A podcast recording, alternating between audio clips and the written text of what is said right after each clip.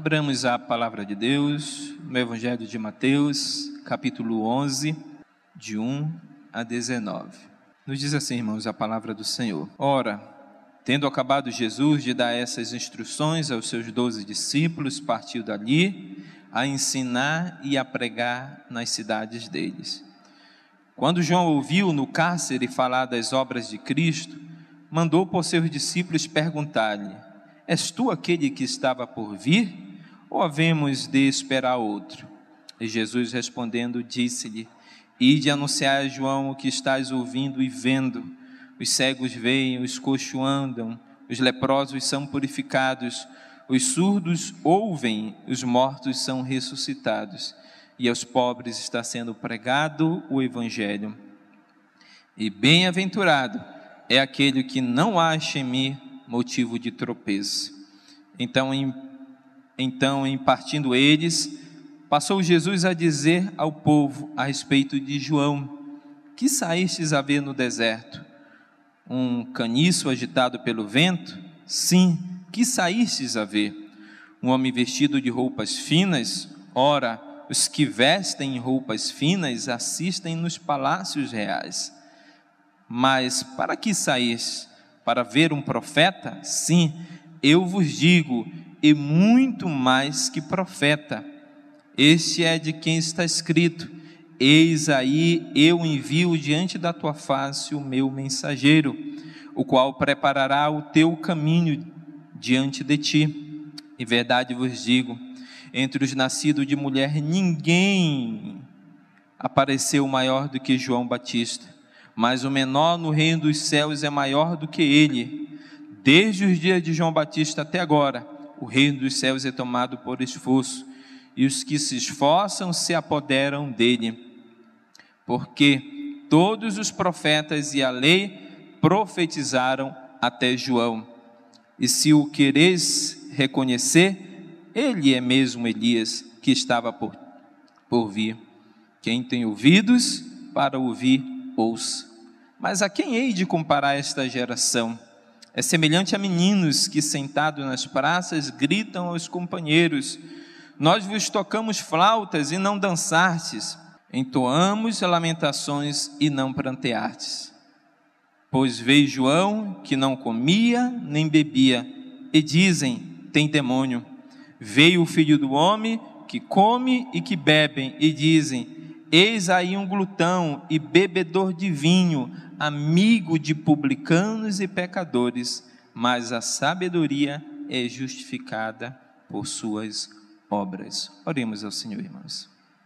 Senhor, nós te agradecemos pela tua palavra, pelo registro fiel que o Senhor nos concedeu para a nossa instrução, para o nosso ensino, para a nossa edificação e para o nosso crescimento na graça e na comunhão de Cristo Jesus.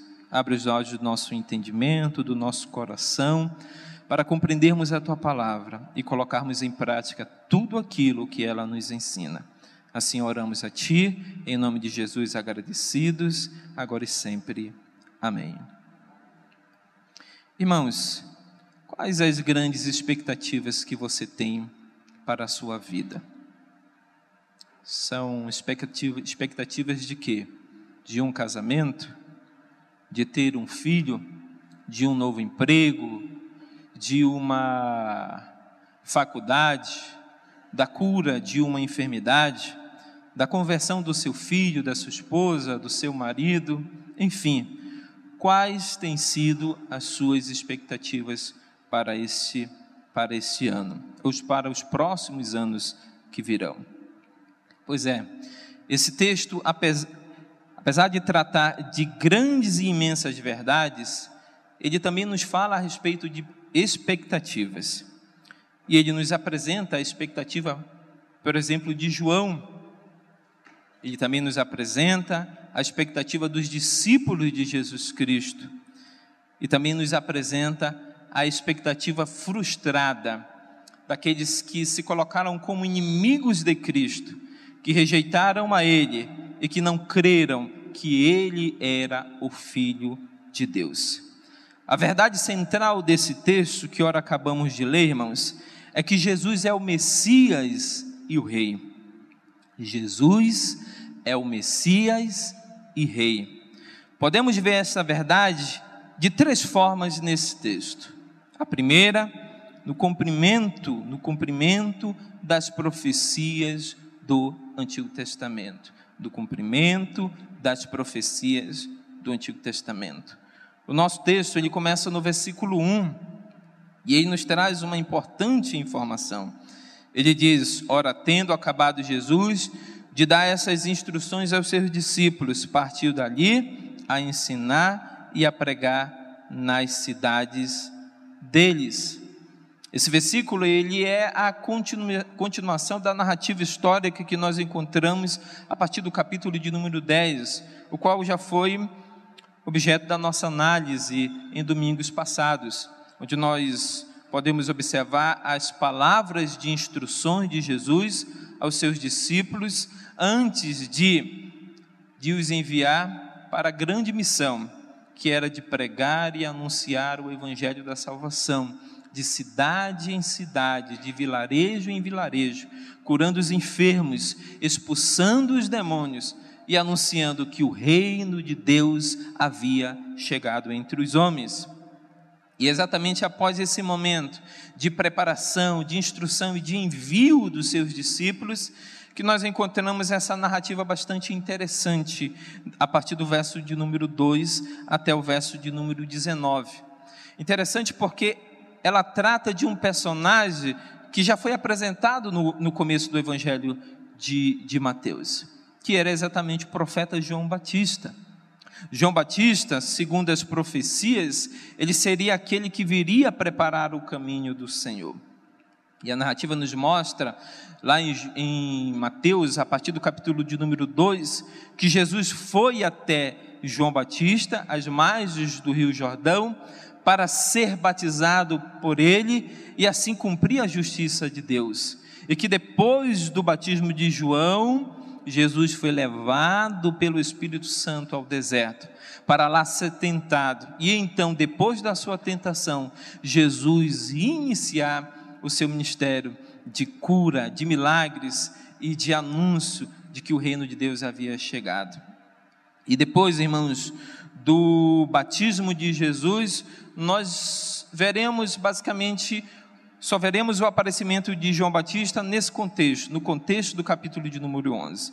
E o texto nos informa no verso 2 que João estava preso. O texto diz: quando João no cárcere, quando João ouviu no cárcere falar das obras de Cristo, mandou por seus discípulos perguntar-lhe.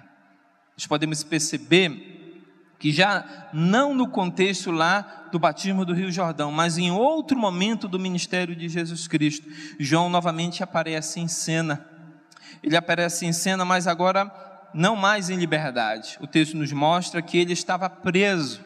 E o Evangelho nos mostra que a prisão de João Batista se deu por conta da, da mensagem que João Batista tinha para Herodes Antipas, o qual, segundo o Evangelho, ele vivia com a mulher do seu meio-irmão. E essa mensagem de reprovação, de condenação que João Batista trazia para Herodes Antipas foi exatamente a razão da sua prisão, porque a sua a sua mulher, a mulher que não era sua, mas mulher do seu meu irmão Herodes Antipas, pediu a cabeça de João Batista a prêmio exatamente no dia do seu aniversário. E por conta exatamente dessa mensagem de reprovação e de condenação, João Batista se encontrava preso. E exatamente estando preso, tendo as suas expectativas frustradas, é que ele envia os seus discípulos até Jesus para que fizesse uma pergunta a Jesus Cristo. E a pergunta é: João Batista tinha dúvida de que Jesus Cristo era realmente o Messias? Aquele João Batista que lá às margens do Rio Jordão, ao avistar Jesus de longe, disse: Eis o Cordeiro de Deus que tira o pecado do mundo, e que se declarou incompetente, indigno de sequer desatar as sandálias dos pés de Jesus Cristo e que a princípio, inclusive, rejeitou batizar Jesus Cristo nas águas. Esse mesmo Jesus que, por revelação de Deus, havia tido a compreensão de que Jesus Cristo era o enviado de Deus, o Messias, aquele que viria a esse mundo e que seria a salvação do seu povo. Agora estava preso, e preso, ele então envia os seus discípulos, porque pairava em, sua, em seu coração, em sua mente, uma pequena dúvida. Mas essa dúvida, irmãos, não dizia a, res, a respeito de que Jesus Cristo era o Filho de Deus. A dúvida que João tinha dizia a respeito às expectativas escatológicas que João nutria no seu coração. João, olhando para o capítulo de número 3, nós podemos perceber que ele havia dito que aquele que viria após ele era alguém maior do que ele, de quem ele não era digno de desatar as sandálias dos seus pés. E aquele que, diferente dele, que só batizava com águas, esse batizaria com o Espírito Santo e com fogo. E o batismo com o Espírito Santo com fogo, nas palavras de João Batista, significava exatamente salvação e condenação. E era exatamente isso que Cristo estava trazendo à humanidade. Ele estava trazendo, de um lado, salvação para aqueles que crescem que Ele era o caminho de salvação, aqueles que crescem na Sua mensagem de arrependimento. Mas por outro lado também, irmãos, ele estava trazendo o batismo de fogo, que era sinônimo de, de condenação, de juízo, de reprovação. Jesus Cristo estava trazendo isso exatamente para aqueles que não crescem, para aqueles que rejeitassem a sua mensagem de que Ele era o Filho de Deus, de que Ele era a salvação deste mundo, de que Ele era a salvação do seu povo e João Batista, assim como os judeus da sua época, eles tinham uma, uma visão escatológica muito particular.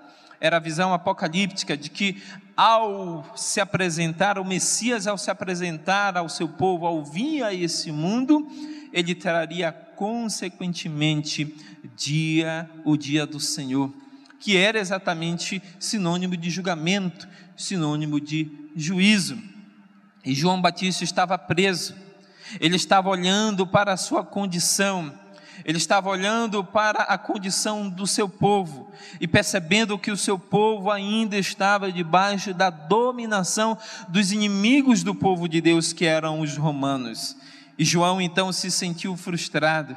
Ele pensou na sua mente, no seu coração, se esse reino tão esperado, se Jesus Cristo como Messias, o rei desse reino que viria, por que então o juízo de Deus ainda não havia se apresentado? Porque o iníquo e pecador e miserável Herodes Antipas e Herodina, a sua, a sua esposa, ainda se encontrava em liberdade, ainda se encontrava dominando sobre o povo de Deus. As expectativas de João, que eram expectativas equivocadas, irmãos, elas estavam sendo frustradas. E João então envia os seus discípulos até Jesus para lhe fazer a seguinte pergunta, que está no verso 13: És tu aquele que estava para vir? Ou havemos de esperar outro? A resposta de a pergunta de João estava condizente com a sua dúvida e com as suas expectativas. Ele tinha a expectativa de que ao vir o Messias, o reino escatológico se manifestaria. Portanto, o dia do Senhor viria, o dia de julgamento, o dia de condenação, o dia em que Deus derrotaria todos os inimigos do seu povo. E ele estava vendo ainda os romanos, Herodes, reinando sobre o seu povo. E ele então enviou os seus discípulos com essa pergunta: És tu aquele que estava para vir ou havemos de esperar outro? A resposta de Jesus, irmãos, é bastante interessante. Jesus não responde de forma simplista, dizendo apenas que sim e que não.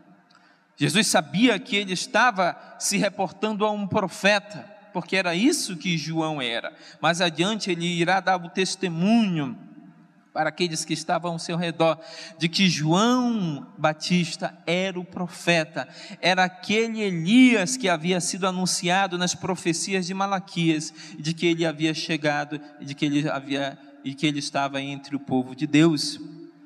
E Jesus tratando com um profeta, irmãos, ele responde a esse profeta da maneira mais óbvia possível e da maneira mais correta possível. Ele responde a esse profeta com as próprias profecias, porque é isso que ele cita a partir do verso 4, do verso 4 que diz: E Jesus respondendo, disse-lhe: Ide e anunciai a João que estás ouvindo e vendo. Os cegos veem, os coxos andam, os leprosos são purificados, aos, os surdos ouvem, os mortos são ressuscitados, e aos pobres está sendo pregado está sendo pregado o evangelho. Jesus responde à dúvida que pairava sobre, a meia dúvida que pairava sobre o coração de João Batista, citando as profecias, citando Isaías 35, versos 4 a 6, citando Isaías 61, verso 1, que anunciava que aquele que viria, o Messias da parte de Deus, ele curaria os enfermos, ele traria a mensagem de salvação aos pobres, aqueles que se encontravam em trevas, mas não pobres unicamente no sentido material, mas pobres principalmente em um sentido espiritual. A resposta de Jesus, irmãos, ela foi muito clara, ela foi muito correta. Se reportando a um profeta, ele cita o profeta Isaías e dando testemunho de que as escrituras apontavam para ele e deixavam claramente a seguinte verdade: de que ele, Jesus, ele era o Messias, o Rei esperado pelo seu povo. Nós podemos ver então, irmãos, que de fato Jesus é o Messias e o Rei, no cumprimento das profecias. Mas nós podemos também perceber esta verdade de uma outra forma no texto, no envio do seu precursor.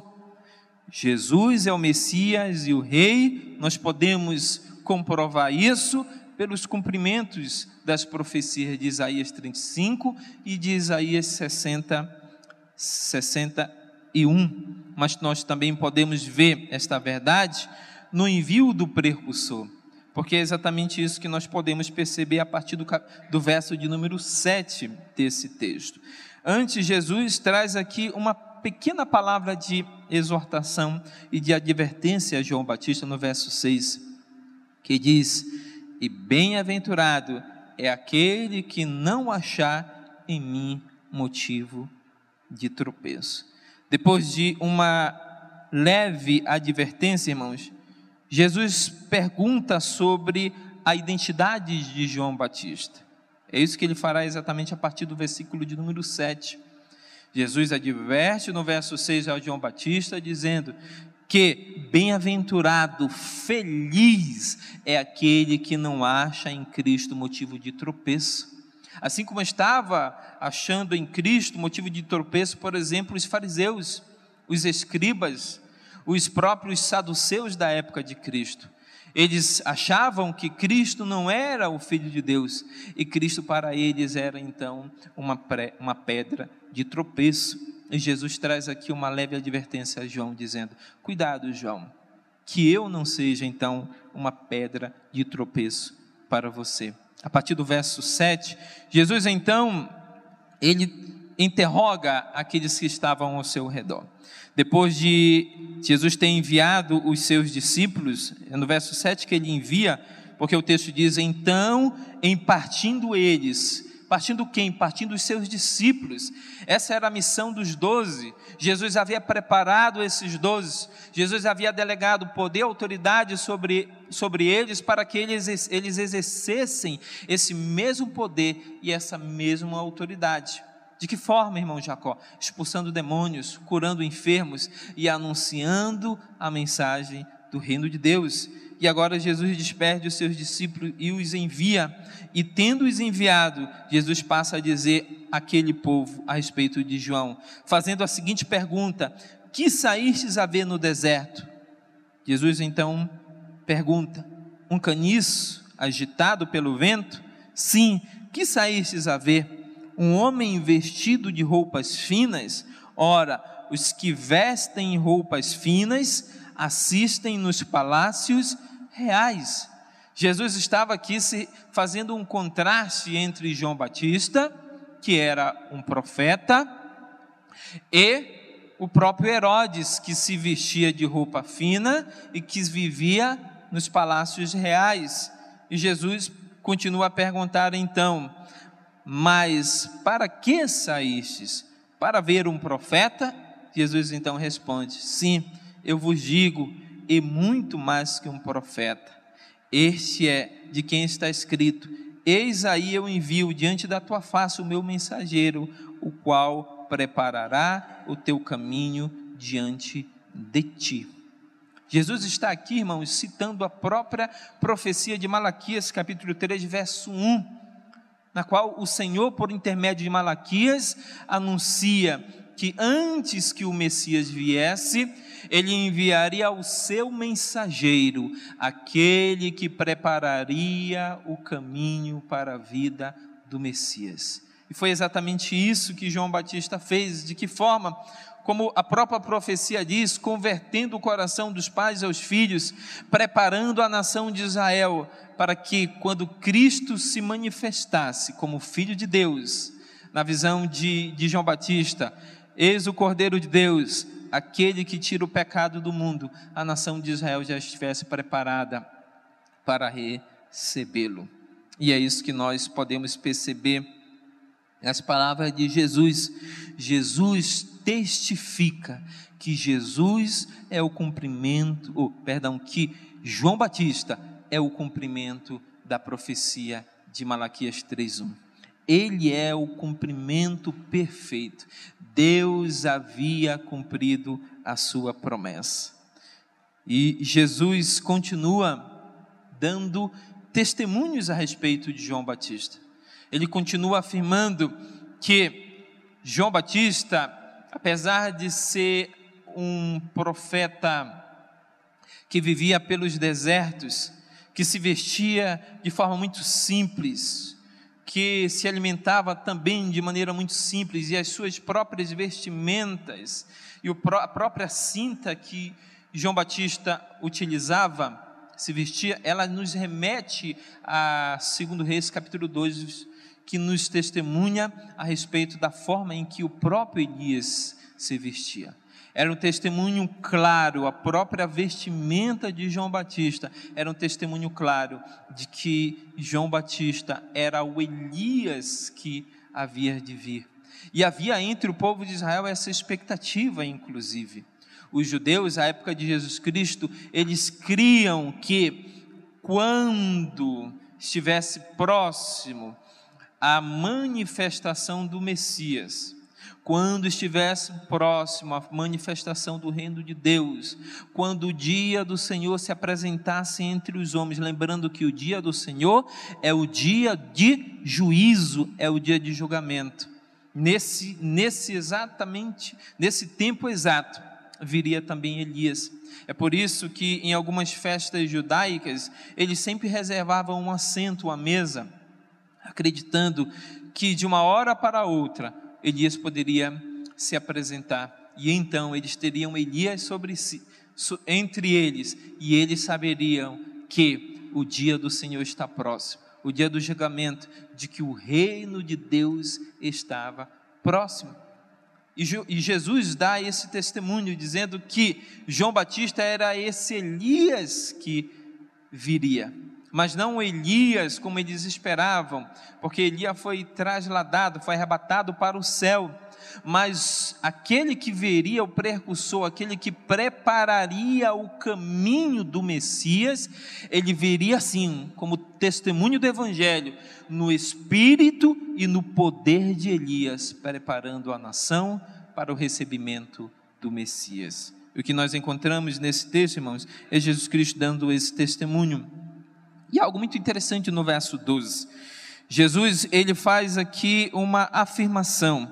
Ele diz: Desde os dias de João Batista até agora, o reino, perdão, no verso 11, em verdade vos digo, entre os nascidos de mulher, ninguém apareceu maior do que João Batista.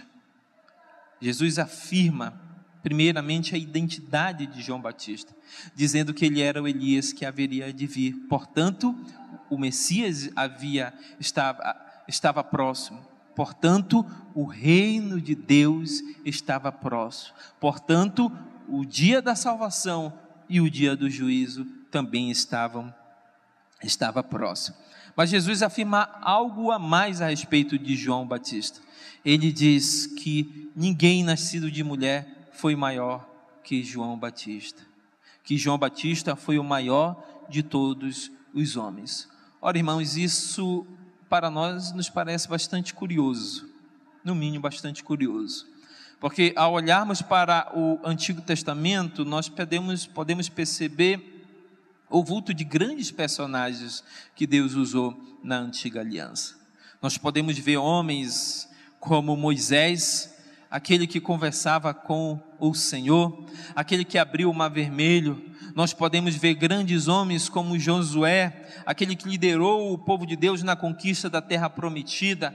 Nós podemos ver grandes homens como Davi, aquele a quem Deus escolheu, que era segundo o seu coração, e escolheu para que reinasse sobre o seu povo. E assim, irmãos, a lista é quase infindável. Nós temos Isaías, nós temos o próprio Elias, nós temos Eliseu, nós temos Salomão, nós temos o profeta Jeremias, nós temos o profeta Daniel, nós temos grandes homens de Deus no Antigo Testamento. Mas o testemunho de Jesus é que dentre os nascidos de mulher, ninguém foi maior que João Batista. E a razão é muito simples, porque esses homens, apesar de eles terem sido instrumentos de Deus para anunciar a palavra de Deus, a vontade de Deus para o seu povo, em cada época e em cada tempo, coube a João Batista preparar o caminho para a chegada do Messias. Coube a ele ser o precursor, aquele que endireitaria os caminhos de Israel para que quando o Messias viesse, o povo o recebesse, o povo o aplaudisse, o povo o celebrasse. E algo mais interessante ainda está na parte B desse versículo, em que Jesus diz: Mas o menor no reino dos céus é maior do que ele. O que Jesus está dizendo exatamente com essas palavras? O que Jesus está, estava querendo dizer? Primeiramente, ele diz que dentre os nascidos de mulher ninguém é maior que João Batista.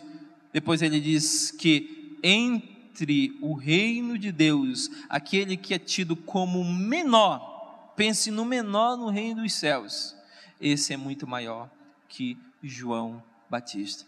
Jesus está aqui, irmãos, faz, traçando uma linha divisória entre a antiga e a nova aliança. Jesus está mostrando que, apesar de João Batista ter sido um grande personagem, um grande homem nascido na antiga aliança, porque João ainda está na antiga dispensação, na antiga aliança, a nova aliança, ela se dá a partir do momento da crucificação, da ressurreição e, mais especificamente, do Pentecoste, ali no cenáculo, quando a igreja nasce e nós temos o povo de Deus na nova aliança sendo estabelecida. O que Jesus está dizendo? Que João Batista foi o maior homem na antiga aliança, mas que na nova aliança, nessa nova dispensação, a dispensação da nova aliança, aquele que é tido como menor no reino de Deus, esse é muito maior que João Batista. Por qual razão? Porque João Batista, ele aguardava com esperança e com fé o cumprimento das, das promessas de Deus. Ele aguardava o dia em que o Messias viria, em que o servo sofredor se entregaria na cruz do Calvário para morrer pelos pecados do seu povo. Ele aguardava o dia em que o reino de Deus fosse de fato e plenamente estabelecido na terra.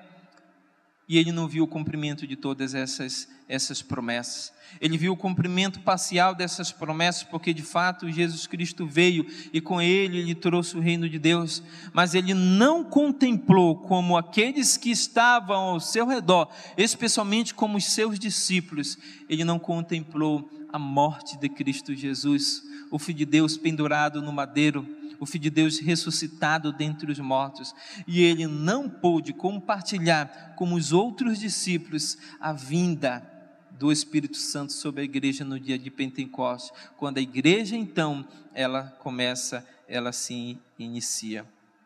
E então Jesus termina dizendo no verso 14: E se o quereis conhecer, reconhecer, ele mesmo é Elias que estava para vir. E ele termina com uma palavra de advertência: quem tem ouvidos, ouça. Aquela mesma palavra que nós vamos encontrar as, as sete cartas escritas às sete igrejas da Ásia Menor. As igrejas de Pérgamo, as igrejas de Sardes, a igreja em Tiatira, a igreja de Filadélfia, Laodiceia e todas as outras demais igrejas. A palavra de advertência de Jesus é: quem tem ouvidos para ouvir, ouça. Irmão, Jesus é o Messias e Rei. Nós podemos ver essa verdade de três formas. Primeiramente, no cumprimento das profecias. Segundo, no envio do precursor Elias, aquele que haveria de vir. E por último, nos frutos do seu reino. Jesus, ironicamente, irmãos, a partir do verso de 16, ele descreve aquela geração como uma geração infantil. O verso 16 diz: Mas a que hei de comparar esta geração? é semelhante a meninos que, sentados nas praças, gritam os companheiros: Nós vos tocamos flautas e não dançartes, entoamos lamentações e não pranteartes. Pois veio João, que não comia nem bebia, e dizem: Tem demônio. Veio o filho do homem, que come e bebe, e dizem: Eis aí um glutão e bebedor de vinho, amigo de publicanos e pecadores. E Jesus termina novamente com uma outra advertência, dizendo: Mas a sabedoria é justificada pelas suas obras. Jesus empresta aqui, irmãos, para ilustrar aquela geração, e Jesus está escrevendo exatamente a sua geração a geração dos seus conterrâneos e dos seus contemporâneos, aqueles que viram com seus próprios olhos o cumprimento das promessas do Antigo Testamento, do Messias que havia sido anunciado desde Gênesis, passando por todos os profetas, passando por todos os reis de Israel, aquele que viria como cumprimento da promessa de salvação. E Jesus então, para descrever essa geração, ele traz uma cena do cotidiano e uma cena muito, muito interessante, muito simples. Ele descreve aquela geração como crianças que brincavam, por exemplo, em praças públicas.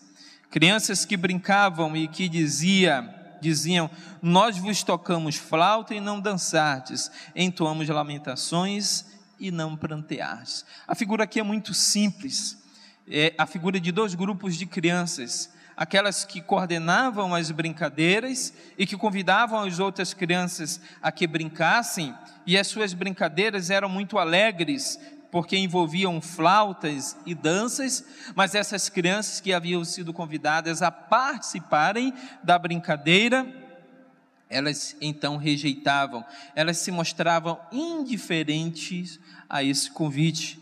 E há uma outra imagem aqui de dessas mesmas crianças, convidando essas outras crianças a participarem de brincadeiras que envolviam lamentações e prantos, e essas mesmas crianças rejeitando também o mesmo convite.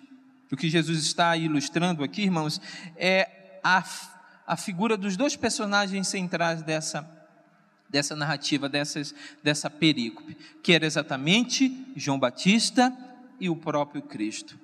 João Batista, que veio com aquela mensagem de lamentação, dizendo: arrependei-vos, porque o reino de Deus está próximo, o juízo de Deus está às portas. Lamentai os vossos pecados, pranteai as vossas iniquidades, deixem os seus, os seus maus caminhos. Esse é ilustrado por, por Jesus como aquele que convidava a lamentações e a, a prantos.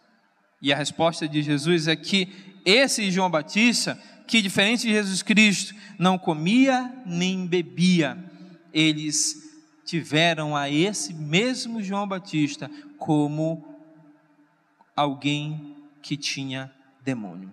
E a outra imagem é exatamente de Jesus Cristo, quando ele descreve, dizendo: Nós tocamos flauta e não dançartes. A imagem de, de Jesus aqui é retratada como alguém que veio trazer alegria, É por isso que Jesus, falando ao seu discípulo a respeito do jejum, os irmãos devem lembrar dessa passagem, quando os discípulos de João questionavam, dizendo: por que nós, os discípulos de João, jejum, os teus discípulos não?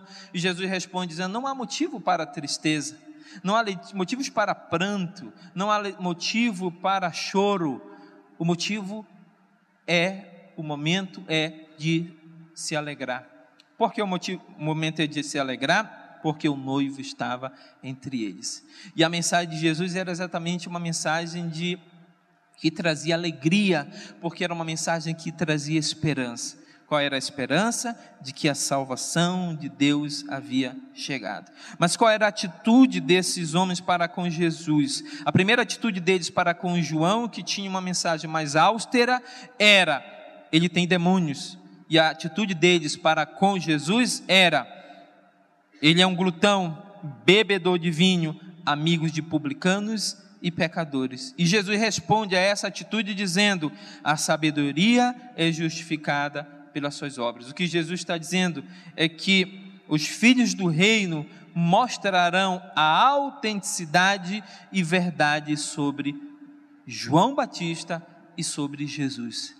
É de que eles ao verem os frutos do reino de Deus, eles saberão realmente quem João Batista era, de que ele era o Elias, o precursor, aquele que viria preparar o caminho do Senhor, e de que Jesus Cristo era realmente aquilo que ele diz no verso 19, de que ele é o Filho do homem, o próprio Messias, Rei e Senhor. Irmãos, três aplicações rápidas então desse texto. Primeira, não, não criemos expectativas enganosas sobre a verdadeira natureza do reino de Deus. Na introdução da mensagem, nós falamos a respeito de expectativas, de sonhos, porque todos nós temos sonhos e expectativas. E às vezes nós nutrimos expectativas erradas e equivocadas a respeito do reino de Deus. Nós podemos ver esse tipo de perspectiva, por exemplo, na própria teologia e movimento da, teolo, da prosperidade, da confissão positiva, que prega e acredita que a vida do Filho de Deus deve ser uma vida de total prosperidade, de total ausência de sofrimento, de riqueza, de saúde plena, quando que nunca Jesus, nunca o Evangelho nos prometeu estas coisas. Pelo contrário, Jesus disse: Neste mundo tereis tribulações. E é ampla a superioridade de privilégios que os crentes do Novo Testamento desfrutam quando comparados aos crentes do Antigo Testamento. Por isso que Jesus diz que na nova aliança, aquele que é menor, ele é muito maior que João Batista, porque nós já podemos desfrutar de maneira muito mais plena o cumprimento daquilo que para os crentes na antiga aliança era apenas uma expectativa, uma esperança.